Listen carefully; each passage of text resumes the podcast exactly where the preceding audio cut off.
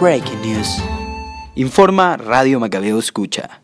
El rector de la Universidad Israelí de Haifa y su paralelo a la Universidad de Santiago se reunieron para firmar un acuerdo de colaboración e intercambio académico. Esto no puede ocurrir en mi país. Hay que boicotear a la Universidad Sionista, promotora del apartheid en Haifa.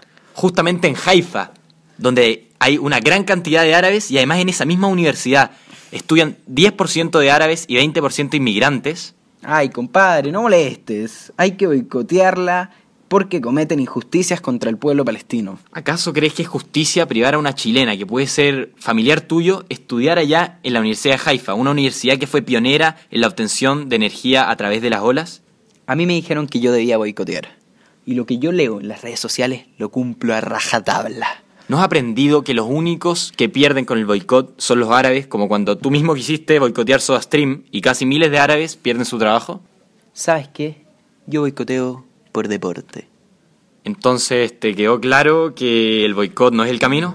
Soy Alan Cami Y yo soy Ariel Cauderer. y esto fue el tercer episodio de Macabeo Escuché.